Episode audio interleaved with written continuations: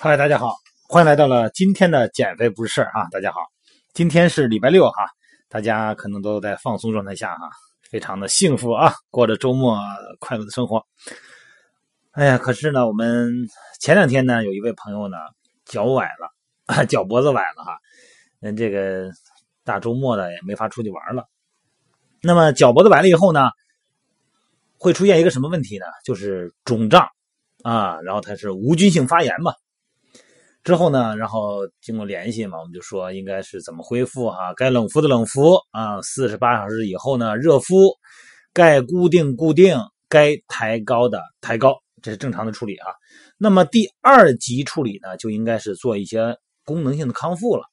那么功能性的康复呢，包括脚趾的活动啊，用脚尖写米字形啊。包括增加一些平衡垫的不稳定训练，来增加神经的本体感受能力的恢复，以预防呢以后再出现不稳定性啊，造成一种习惯性的扭伤。那么这个话题呢，经常呢老说到这个神经的本体感受，什么是本体感受呢？我在很多的咱美拍直播哈，包括跟很多朋友聊天，包括微信的很多的这个咨询，也是谈到要恢复神经的本体感受。那么今天跟大家说一下本体感受啊，因为咱们对于这个呃扭伤后的恢复认知呢，一般呢咱们停留到消肿了、不疼了、能走了这个层面就结束了。其实呢，本体感受能力啊非常重要啊。今天就介绍这个话题。什么是本体感受啊？本体感受啊，就是说咱们肌肉和肌腱啊，包括关节这些都明白哈。哎，这些运动器官呢。本身在不同的状态下，你看在活动中，在静止的时候，可产生的一种感觉，哎，又叫身感觉。它包括什么呢？包括位置觉，就是你感受位置；动作觉，感受动作；震动觉，感受震动；包括皮肤的精细的触觉，哎，这都是属于本体感受。那么肌肉和肌腱，还有这个关节囊里边哈。分布着大量的本体感受器，什么呀？肌缩和腱缩，它们能够分别感受咱们肌肉被拉长，哎，包括力量的变化，而且所受的刺激所产生的这个躯体的感受呢，咱们就叫本体感受。这个肌缩和腱缩啊，这个咱们说肌缩和这个肌纤维啊平行排列。肌肉里边有肌缩，肌腱里边有腱缩。咱们先说这肌缩啊，它首先这个结构上来说呢，它跟那个肌纤维啊是平行排列的。你看这肌肉在活动的时候，你比方说你压腿的时候被拉长了，那这个时候呢，这个肌缩这个神经感受这个东西啊，它也被拉长。肌缩的里边的这个感受器呢，受到刺激产生兴奋，而且把这个兴奋啊，这个冲动呢，就传到咱们的大脑中枢了。那么反射性的呢，就引起。被牵拉肌肉的收缩，大脑一看啊，怎么拉长了啊？跟平时的状态不一样了，那再再继续拉会有危险呢？给我收缩，给我回来！哎，这是本能的产生这种牵拉反射。那么肌肉收缩的时候呢，咱们肌纤维呢就变短了，是吧？刚才是拉长嘛，这个肌肉收缩就变短了。那肌缩呢，因为它是平行排列嘛，它也变短了，就消除了对肌缩的刺激。那么让。传入冲动呢，就停止了。所以说，一般来说呢，运动功能复杂的肌肉里边所包含的肌缩的数量呢，就比运动功能简单的肌肉里边要多。你比方说，咱们的手，你看要做很多精细的工作，是吧？哎，那这里边呢，它的肌缩的数量就多。那你看咱的脚，它很除了走路和支撑和稳定，它一般很很少用脚干活嘛。那么这个时候呢，它里边的肌缩就少。啊，肌缩呢，它的功能呢，在于能够发现、能够反应、能够控制这个咱们说骨骼肌的纤维长度的改变。那这在调节运动和姿势、姿态的维持中，哈，太重要了。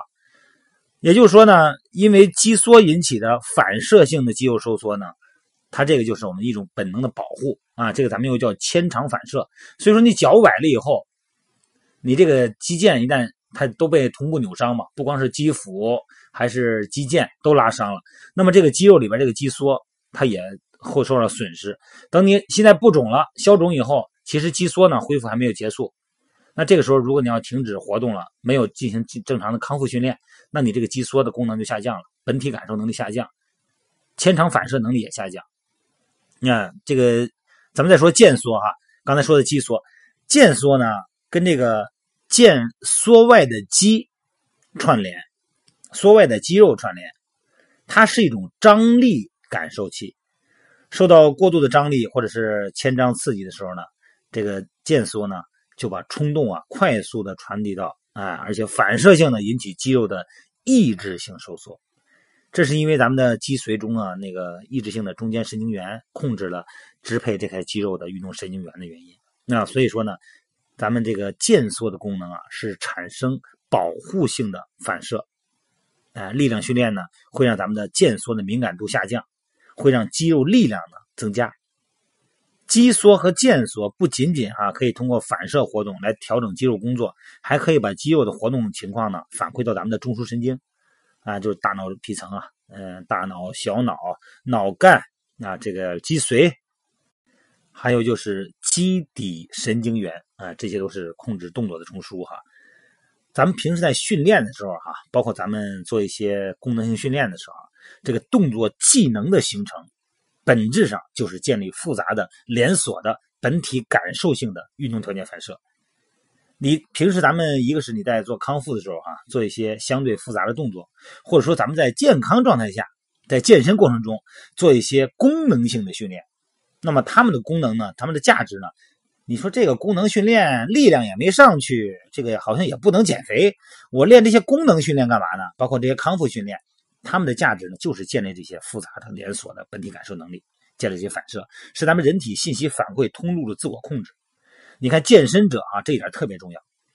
我在荔枝微课，呃，这个荔枝微课是一个收费项目啊，收费的。这里边呢，我会用 PPT 幻灯片加上直播的方式，加语音的方式呢，给大家介绍这种呃相关的人体知识，包括减肥这些知识哈。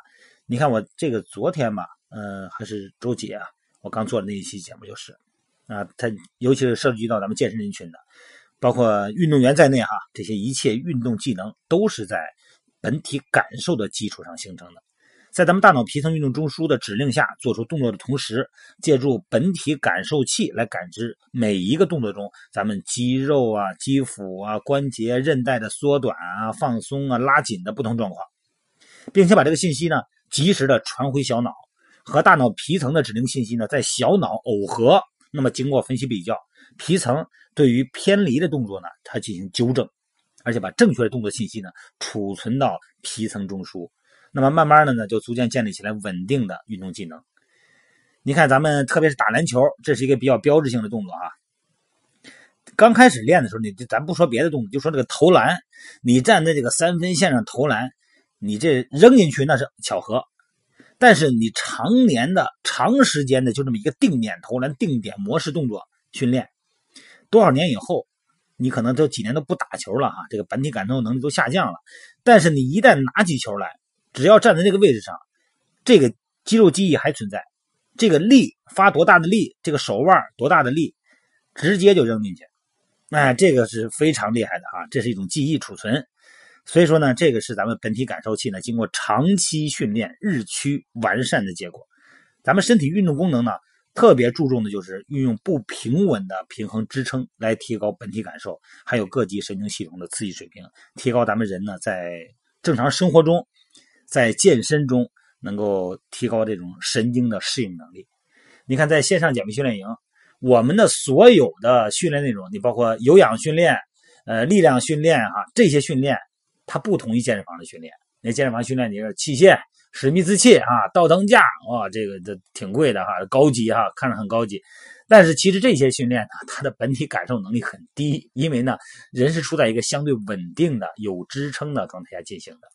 啊，我们昨天在这个微信啊励志微课啊微信的励志微课里边上的这个 PPT 直播，就介绍就是功能性训练的价值。所以说呢。在我们正常，你比方说我这脚扭了，或者说是很多情况下出现问题以后，其实呢，它也会造成这种本体感受能力的下降。一定要通过，不是说不肿了、不疼了就 OK 了哈，不是，一定要通过本体感受的训练来增加我们这个肌缩和腱缩的神经恢复，这样才能叫一个合理的运动康复啊！